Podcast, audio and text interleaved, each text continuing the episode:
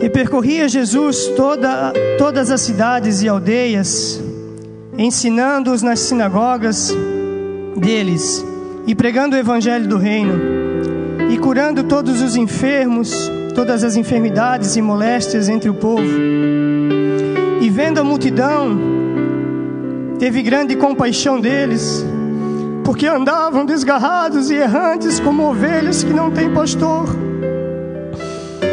Então disse a seus discípulos: A seara é realmente grande, mas poucos são os ceifeiros. Rogai, pois, ao Senhor da seara que mande ceifeiros para a sua seara. No capítulo 10, versículo 1, ele diz: E chamando os seus doze discípulos, deu-lhes poder sobre os espíritos imundos, para os expulsarem e para curarem toda enfermidade e todo mal. Amém, queridos? Feche seus olhos, vamos orar. Senhor, nós te louvamos essa noite, Senhor, por essa palavra, pelo culto, Senhor. Senhor, nós colocamos as nossas vidas diante de Ti, a nossa mente, o nosso coração, Pai. Tira de nós, Espírito Santo, tudo que é conceito, tudo que é achismo, Senhor, tudo que é preconceito, tudo que é carnalidade, Senhor, nesse momento. Tira de nós, Senhor, e abre o nosso entendimento, Pai para compreendermos a tua palavra, Senhor, de uma forma, Senhor, que irá ser que será guardada nos nossos corações, Senhor, de uma forma que iremos ter a capacidade de colocar em prática aquilo que será dito, Senhor. Em nome de Jesus, Espírito Santo, eu entrego a minha vida a ti, as minhas palavras, Senhor, eu entrego esse culto na tua direção, Pai, para que seja feito aqui a tua vontade, Senhor. Em nome de Jesus. Amém. Glória a Deus. Então, esse texto está falando sobre a seara, né? Que a seara é grande e poucos são os trabalhadores. E, e nos dias de hoje, a gente tem visto que ainda continua sendo poucos trabalhadores e a seara continua sendo grande. A seara sempre será maior que os trabalhadores.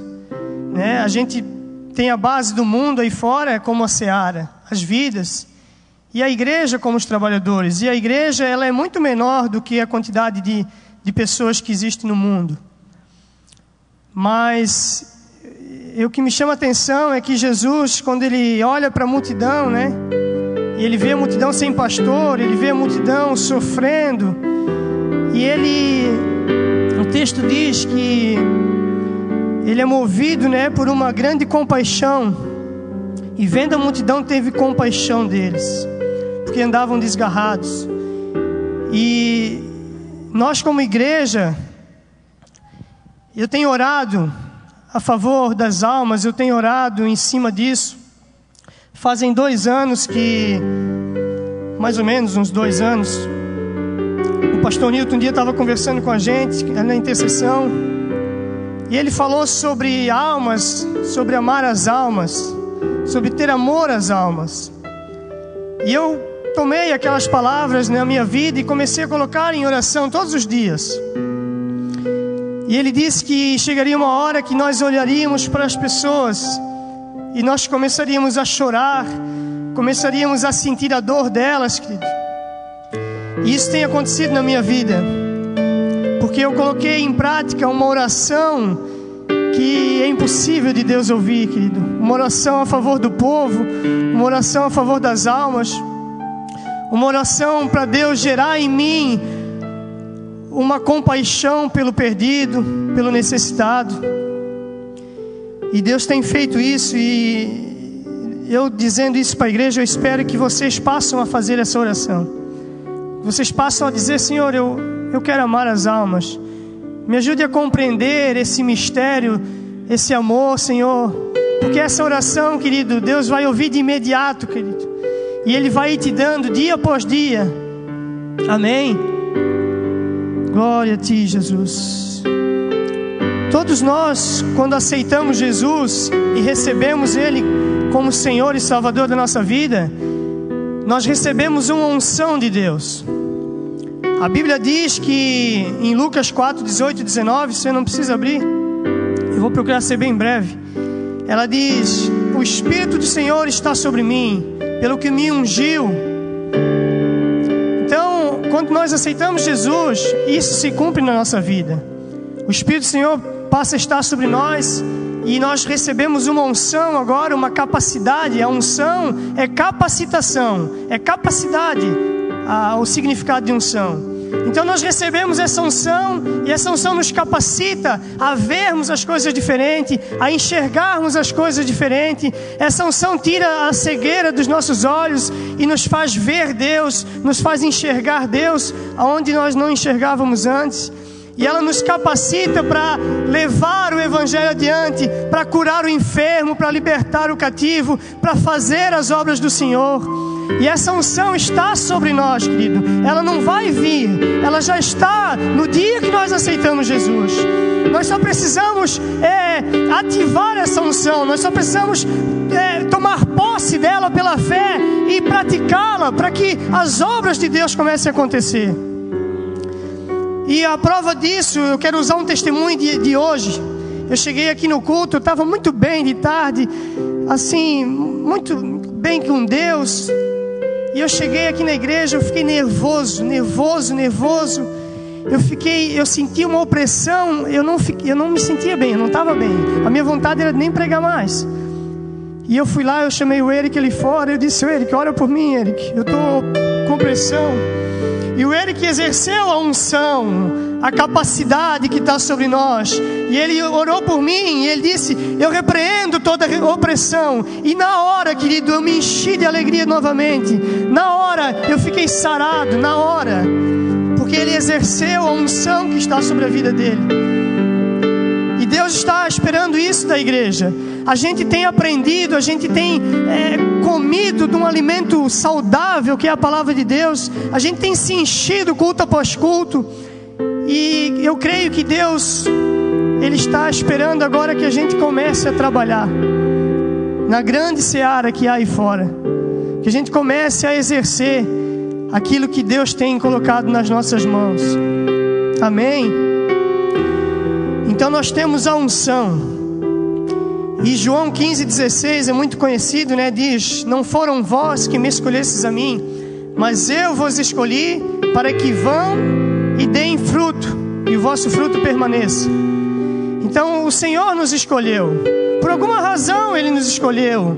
Na verdade, a razão é porque Ele nos ama, porque Ele nos amou primeiro, por isso Ele nos escolheu. Eu estava meditando hoje, eu disse: Senhor, por que eu, né? Quem não me conhece, eu usei droga há 15 anos. Eu fui traficante, fui bandido, fui de tudo, né? E um dia eu cheguei aqui na igreja com 54 quilos, acabado, sem força mais, igual aquele rapaz ali, nada mais me preenche, nada mais me preenche. Mas aí Jesus me preencheu. Aleluia. Aí eu, Jesus me preencheu e eu falando, por que eu, Senhor? E ele disse, porque eu te amo, filho. E eu quero usar tu, eu quero usar o, o, o João, o Pedro, Paulo, a Maria, a Fernanda, a Sara. Eu quero usar todo mundo. Mas eu preciso daqueles que se colocam diante de mim. E Deus disse assim, ó. Um dia tu fizesse uma oração e não foi com as tuas palavras, foi com o teu coração. Um dia tu dissesse: Eis-me aqui, Senhor, eu quero te servir. E eu atendi essa oração. Então Deus me respondeu dessa forma. E Deus vai responder cada um que se colocar diante dele e dizer: Eis-me aqui, querido. Deus vai usar cada um de nós. Deus vai usar cada um de nós. Deus quer usar essa cidade, a seara é grande, as vidas estão ali fora e nós temos o que dar para elas. Elas só estão esperando que alguém vá lá e derrame algo sobre a vida delas. Aleluia. Deus nos escolheu para que vamos e deem fruto. Então Deus espera que nós produzimos, dar fruto. Deus quer que a gente produza no reino dele. Ele não quer que a gente fique vindo num grupo do JPC todo sábado só. e acabar o culto e ir fazer um lanche.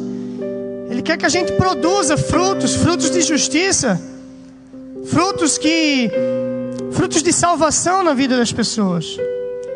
Frutos que irão permanecer. Isso está falando de salvação. Tanto nós iremos permanecer como aqueles que nós levarmos o evangelho. Aleluia, Senhor.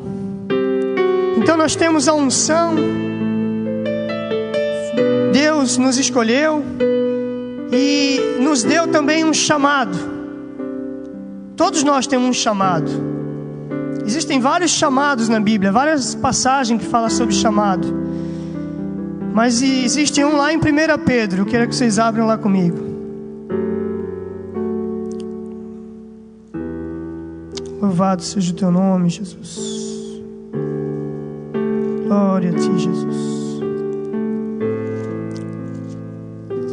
1 Pedro 2, 9, é muito conhecido também esse versículo, né? Aleluia.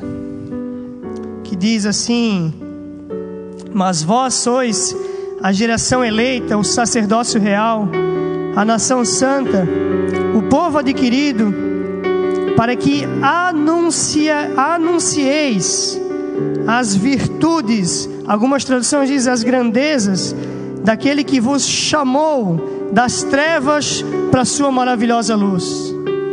Então Deus nos chamou das trevas para a sua luz, para nós anunciarmos as grandezas dele.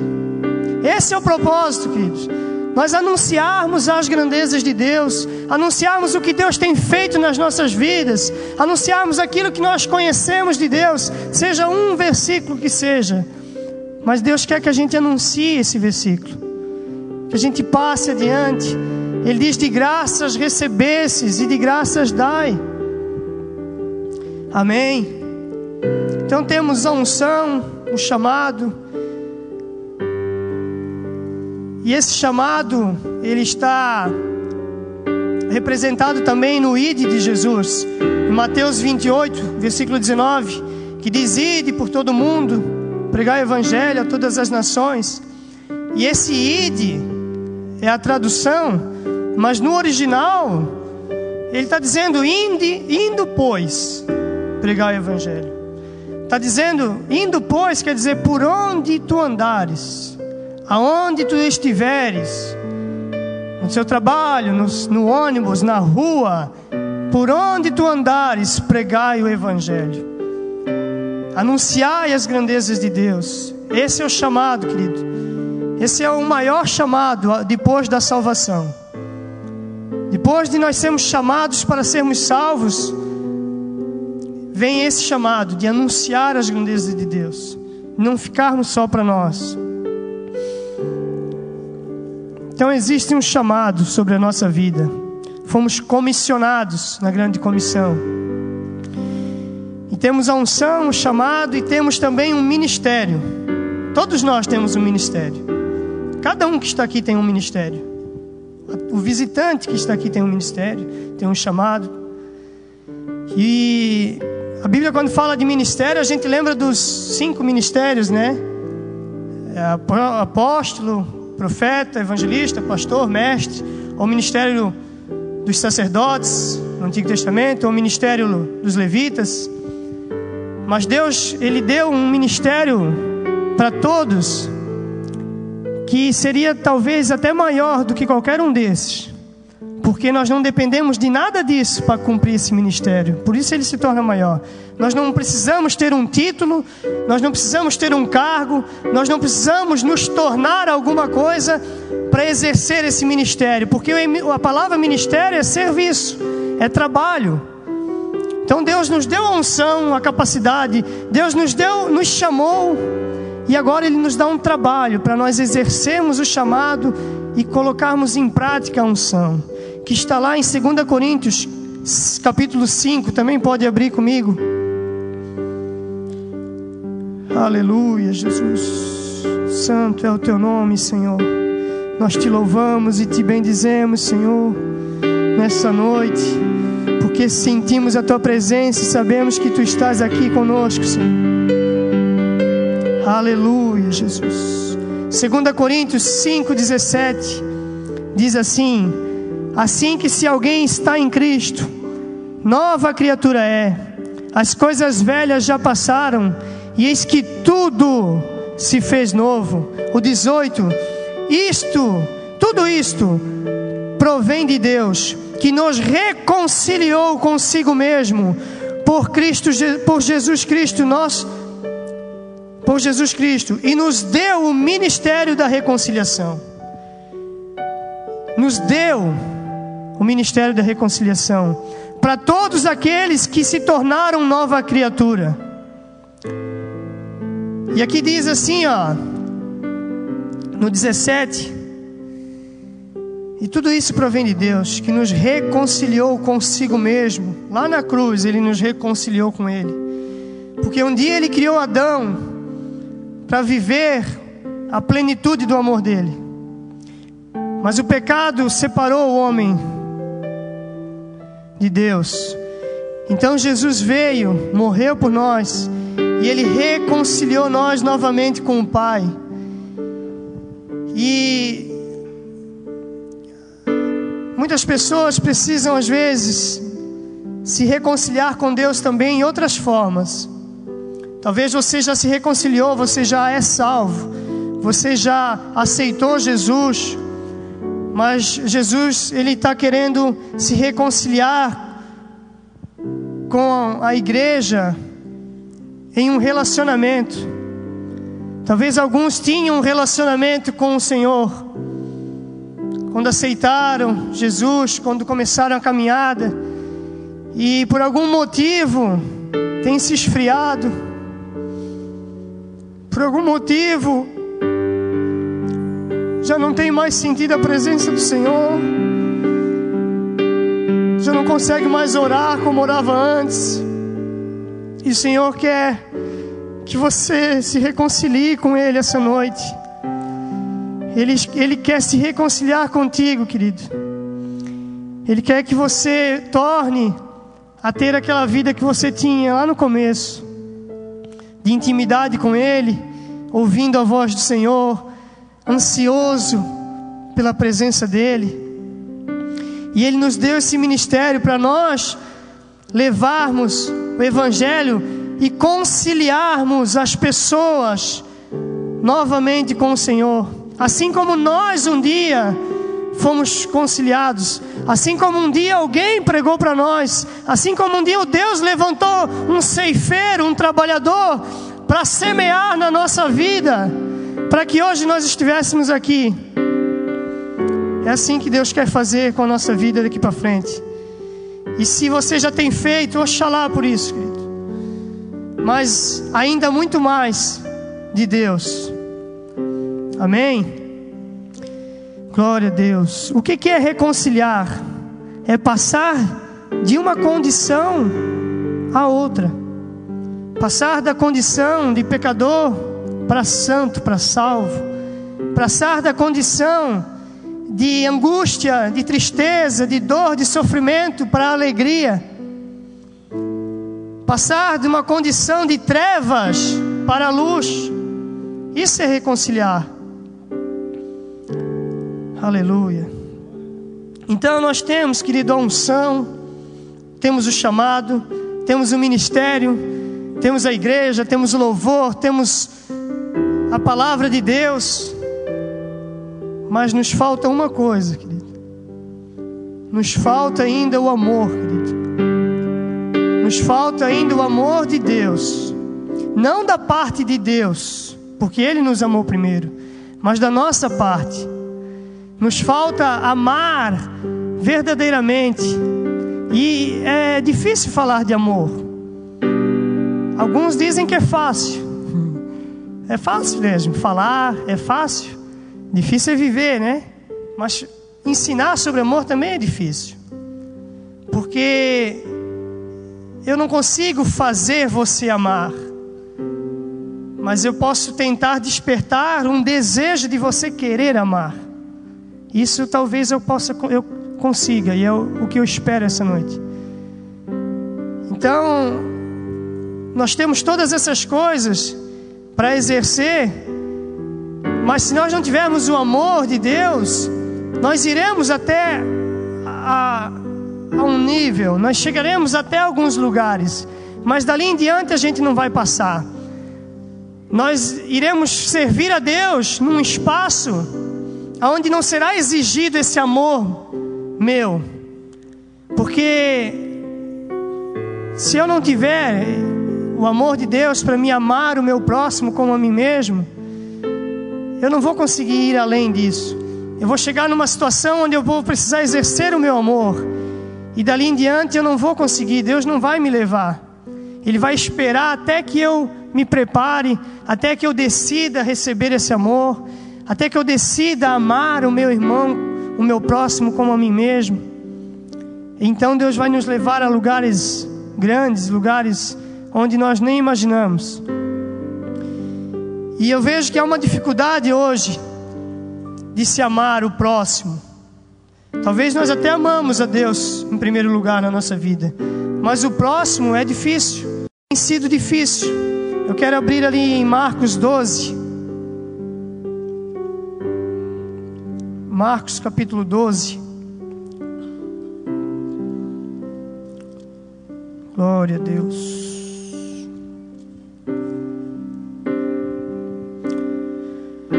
Marcos capítulo 12, versículo 30. Diz assim: Amém. Amarás, pois, o Senhor teu Deus de todo o teu coração, de toda a tua alma, de todo o teu entendimento e de todas as tuas forças. Esse é o primeiro mandamento. O segundo, semelhante a este: Amarás o teu próximo como a ti mesmo. Não há outro mandamento maior do que este. Não há outro mandamento maior do que este, querido. Amar o nosso próximo como a nós mesmos. E quem é o nosso próximo?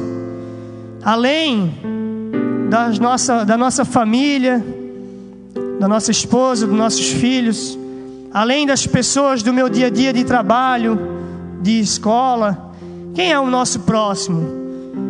Nosso próximo, esse aqui é o meu próximo. É todo aquele que eu me aproximo, ele se torna meu próximo. Ou todo aquele que se aproxima de mim, se torna o meu próximo.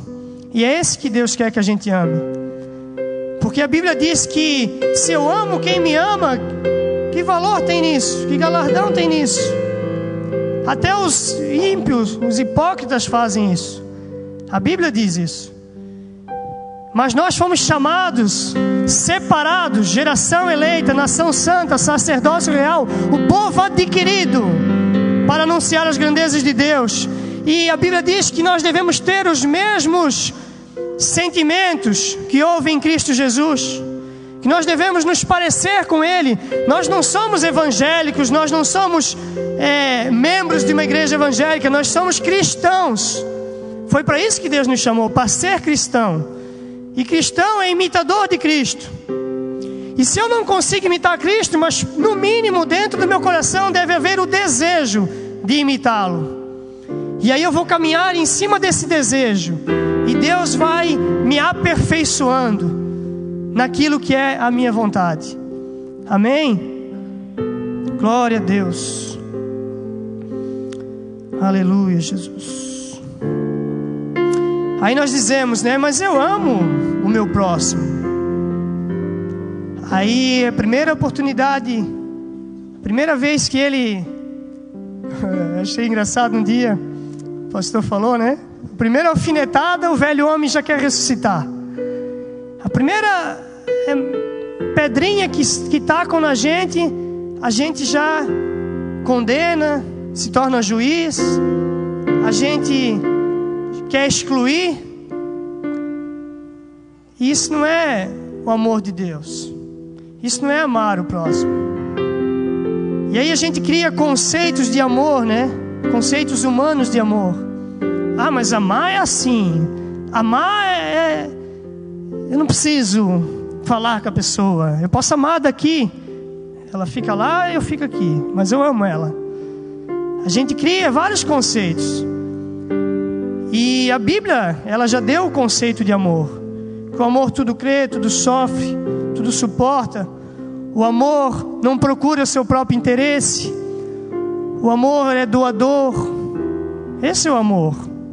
É, a Bíblia dá o conceito de amor. A gente não deve criar e nem viver por conceitos criados por outras pessoas. A gente deve viver pela palavra de Deus. Amém?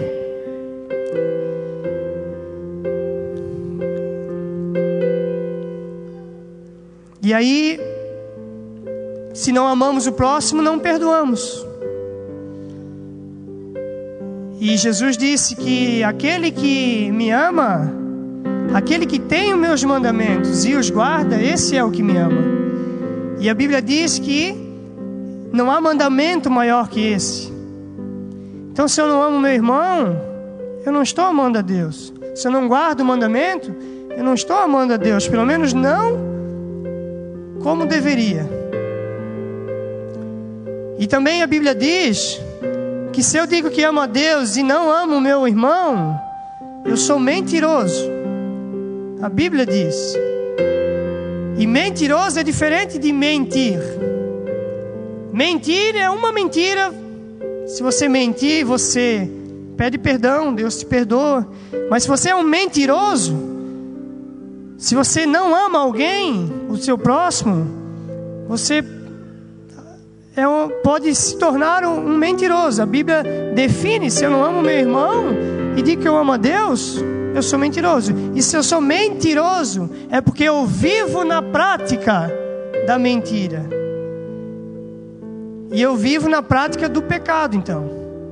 E aí eu oro, Deus me dá isso, promessa, aquilo e as coisas não acontecem. E aí a gente não sabe por quê. Eu tenho feito tudo, eu vou no culto, Senhor, eu prego, eu faço todas as coisas. E por que, que as coisas não acontecem na minha vida? E às vezes é porque eu não estou amando o meu irmão. E a Bíblia diz, o Senhor disse assim: por acaso os meus olhos estão fechados, os meus ouvidos estão tapados, as minhas mãos estão recolhidas para que eu não vos abençoe?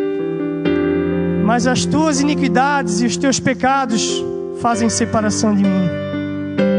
Os teus pecados encobrem o teu rosto para que eu não possa ver. Então, eu quero que nós trazer essa palavra, querido, porque eu refleti muito nisso e eu estou disposto a viver isso, a colocar cada dia a minha vida diante de Deus para viver isso. Eu sei que vai aparecer pessoas, momentos que talvez Deus vai me provar, mas eu quero que aconteça mesmo, porque eu quero viver a palavra. Eu não quero viver é um conto de fadas, só aquilo que me agrada. Eu quero viver o que agrada o coração de Deus. Aleluia. Glória a ti, Jesus. Então não perdoamos, ou perdoamos é, perdão que não é a Vera, lembra disso? um perdão café com leite, né? Ah, eu perdoei o meu irmão, eu te perdoo, mas eu não, não quero mais olhar para ele, eu não quero passar perto dele, mas eu perdoei. Eu não quero cumprimentar ele, mas eu perdoei. Na verdade, por mim ele podia até morrer, mas eu perdoei. Não é? Isso não é perdão, isso não é verdade. E Deus quer que a gente viva a verdade. Então, se existe dificuldade ainda de amar a Deus, de perdoar, essa noite Deus vai nos dar uma oportunidade de superarmos todas essas coisas. Aleluia, Jesus. Querido, eu fico olhando quando fala de perdão, né?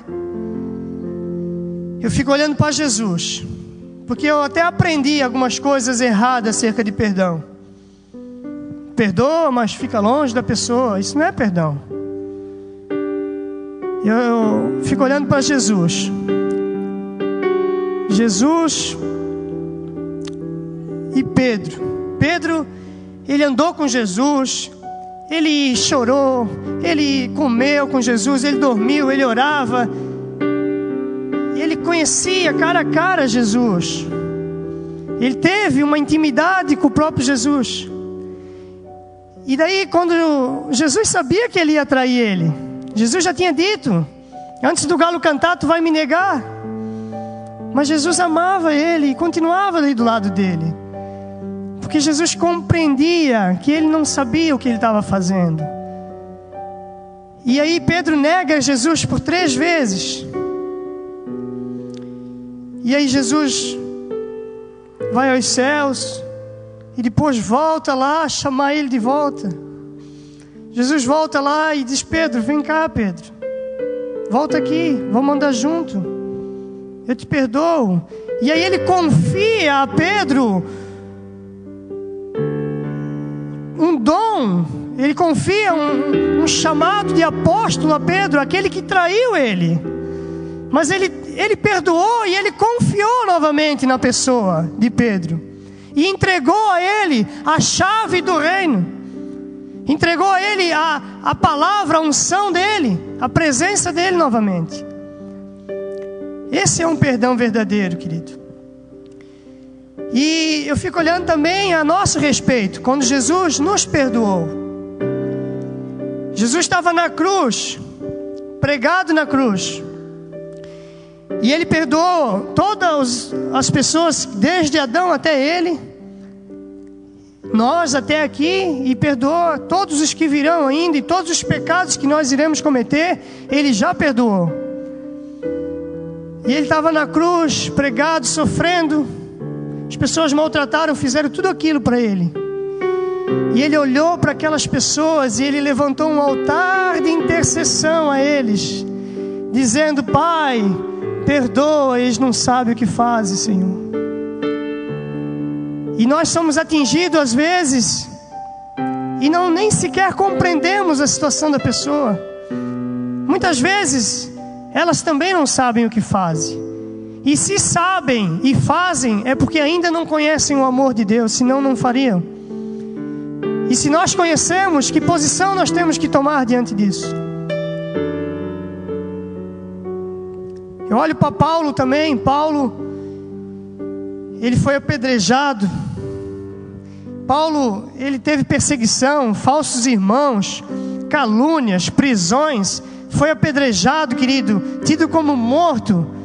E aí levantaram ele, levaram para uma cidade, curaram as feridas dele, e depois de um tempo, ele tornou lá no mesmo lugar pregar o evangelho de amor àquelas pessoas.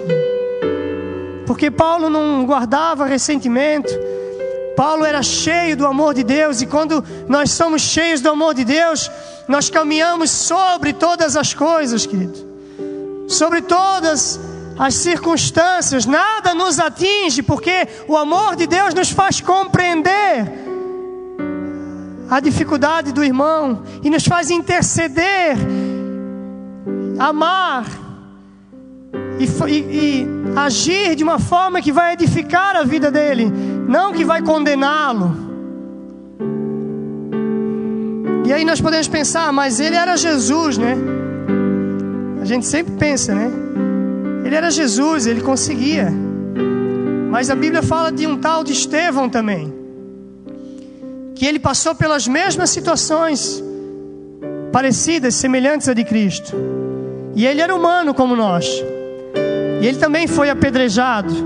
Mas no momento que ele estava sendo apedrejado, ele conseguiu olhar para cima e ter a mesma atitude de Jesus de interceder por aqueles e dizer: Pai, perdoa, eles não sabem o que fazem.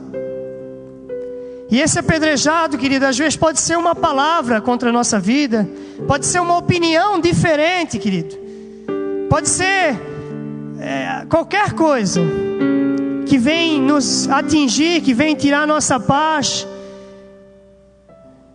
Nós devemos nos colocar como esses homens, se queremos servir ao Senhor, como levantamos a mão, se queremos contribuir para o reino de Deus, nós precisamos buscar esse amor em Deus, querido. Amém? Glória a Deus. Amém.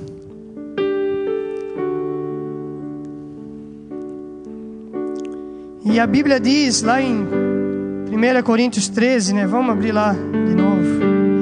1 Coríntios 13 fala a respeito de amor que o pastor Gilmar tanto tem pregado e que muitas vezes eu nunca tinha compreendido, mas que Deus de uns tempos para cá vem me feito compreender, graças a Deus.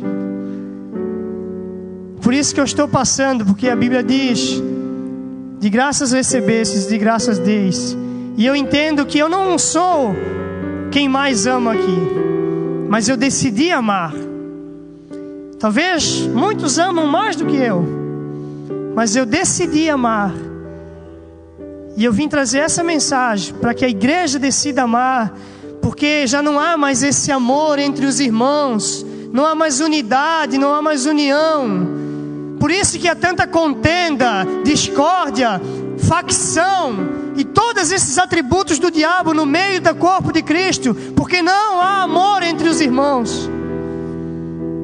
Mas isso vai cair por terra, querido, porque Deus está falando muito a respeito de amor, por várias vertentes, querido, porque é o desejo dele que a igreja viva em união, na plenitude do amor, na unidade da fé.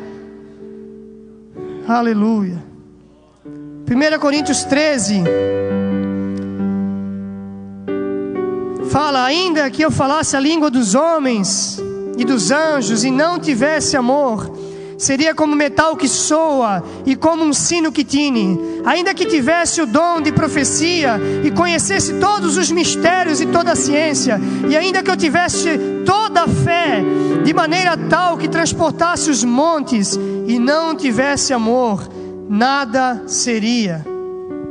E no 4 é onde Paulo dá o conceito de amor, né?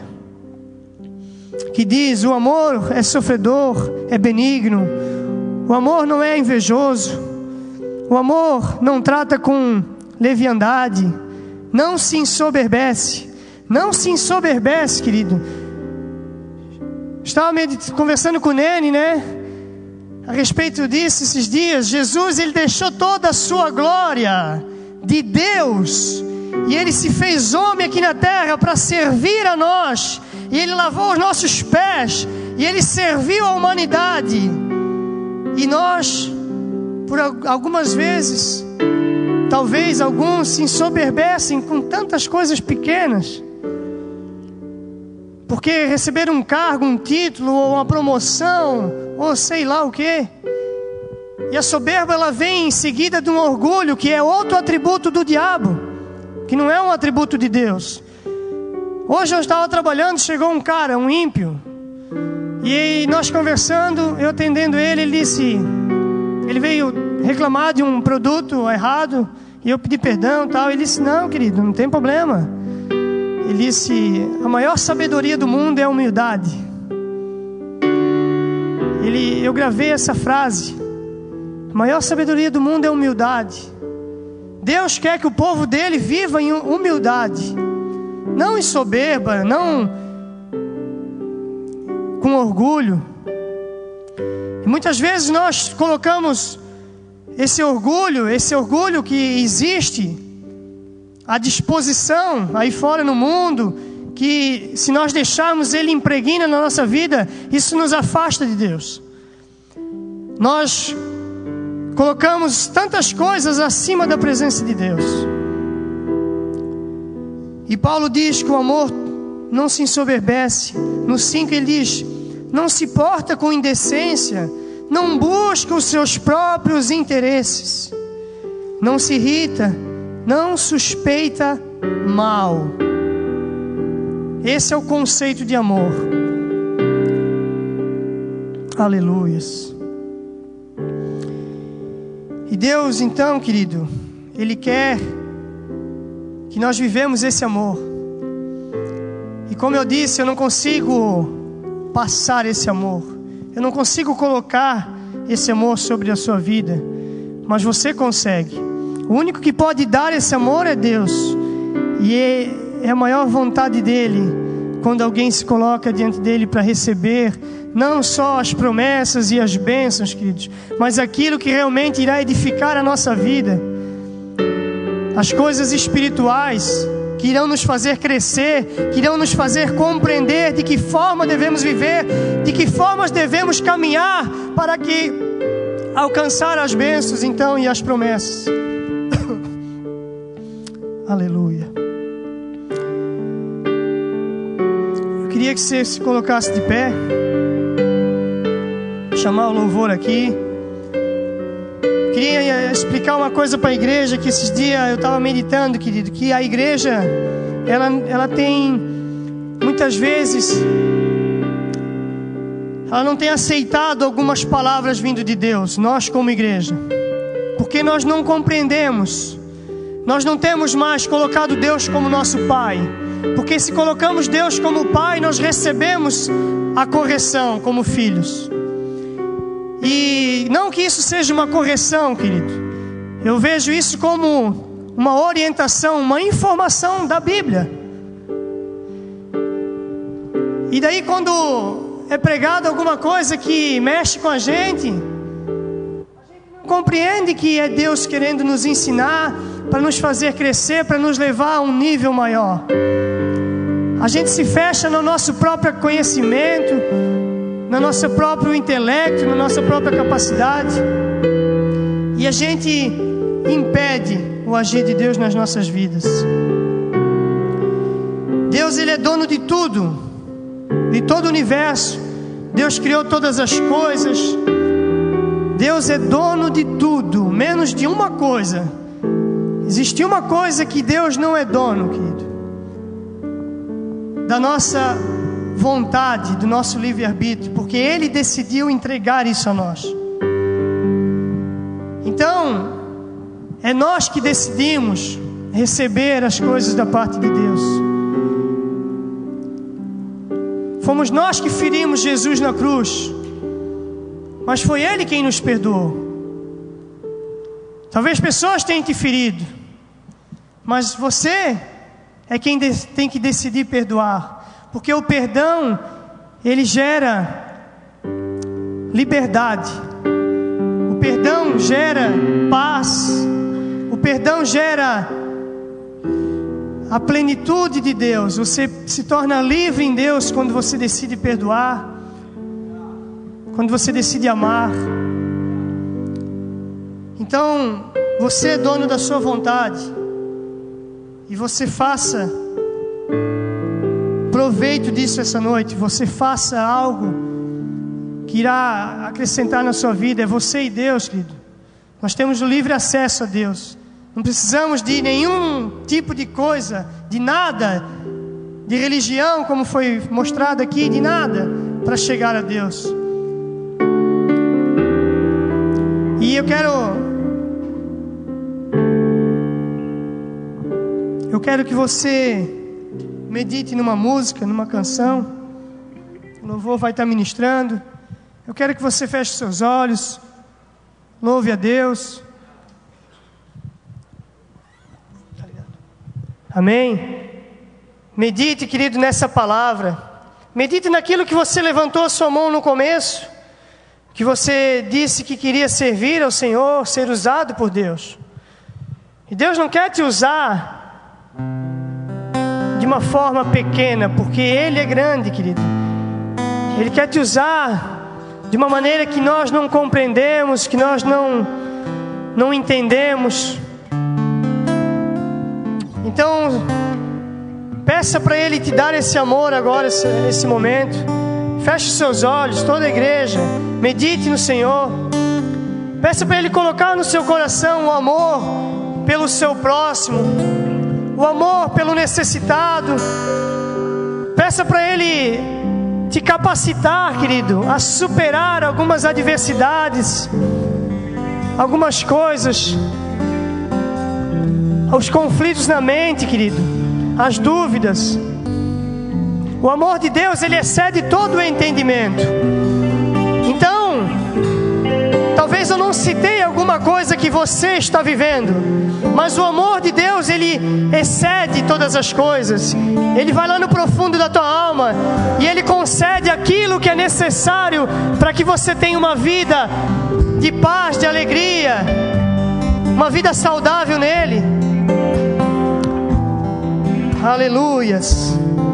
Querido, eu quero falar mais uma coisa.